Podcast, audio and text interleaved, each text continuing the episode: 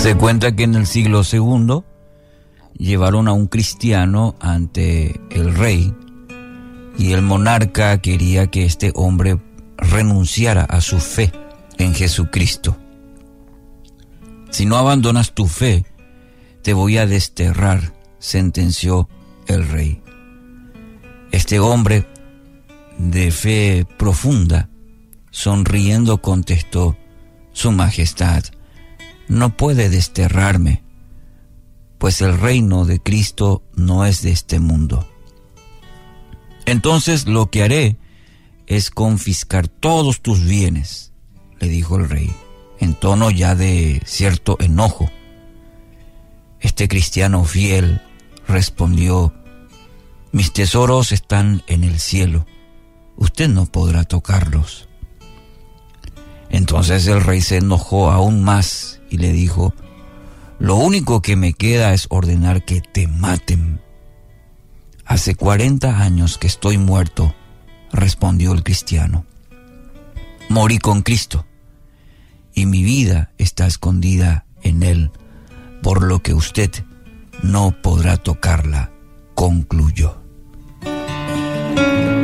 Primera Pedro capítulo 1 versículo 7 afirma, estas pruebas demostrarán que su fe es auténtica. Está siendo probada de la misma manera que el fuego prueba y purifica el oro, aunque la fe de ustedes es mucho más preciosa que el mismo oro.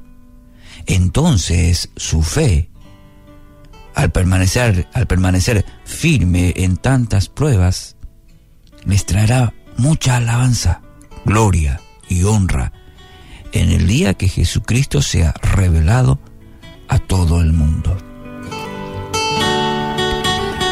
Amigos, en toda la historia hubieron hombres y mujeres de una fe, diríamos, extraordinaria. Quizás nos asombra que ante torturas, amenazas de muerte, historias difíciles, se mantuvieron firmes en su fe e incluso sabemos por la historia cristiana que muchos perdieron su vida por mantenerse firmes, por no renunciar a, a, su fe. Y en muchas de estas historias, como la ilustración de hoy, amenazados a renunciar a su fe en Cristo, perdieron la vida por mantenerse firmes. Quizás hoy usted no tenga amenaza de muerte para negar su fe no tengamos hoy estas experiencias que en una época fueron comunes. Pero sí, probablemente su fe está siendo probada, de alguna manera. Situaciones que enfrenta, que sí o sí, como cristianos, como hijos de Dios, la enfrentamos.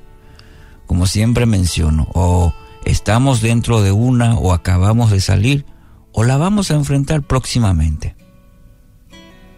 Situaciones que vienen y que reflejan si realmente confiamos en Dios. Nuestro testimonio debe ser una luz del Evangelio, una verdadera luz del Evangelio, de la buena noticia. ¿Cuál es esa buena noticia? Jesucristo. Salvación por medio de Jesucristo. Entonces, manténgase firme en Dios. Quiero en este día detenerme y que usted pueda escuchar esta palabra. Manténgase firme, manténgase firme en Dios. Siga creyendo, siga orando por cada situación. Incluso puede ser que esa situación hoy usted no esté comprendiendo del todo, y quizás viene la duda, ¿para qué seguir orando? ¿Para qué seguir creyendo? Entonces es para usted este mensaje. Manténgase firme en Dios. No renuncie, siga perseverando, siga creyendo, siga orando por esa situación. No decaiga en su fe. Romanos 12:12. 12.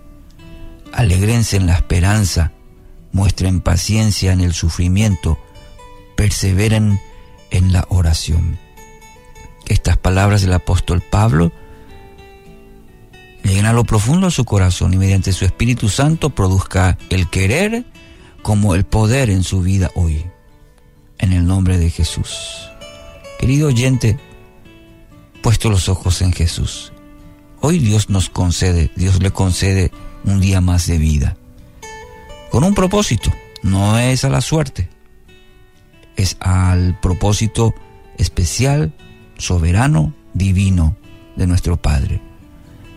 Puestos los ojos en Jesús. ¿Ok? Siga orando. Siga confiando. Persevere hasta el fin.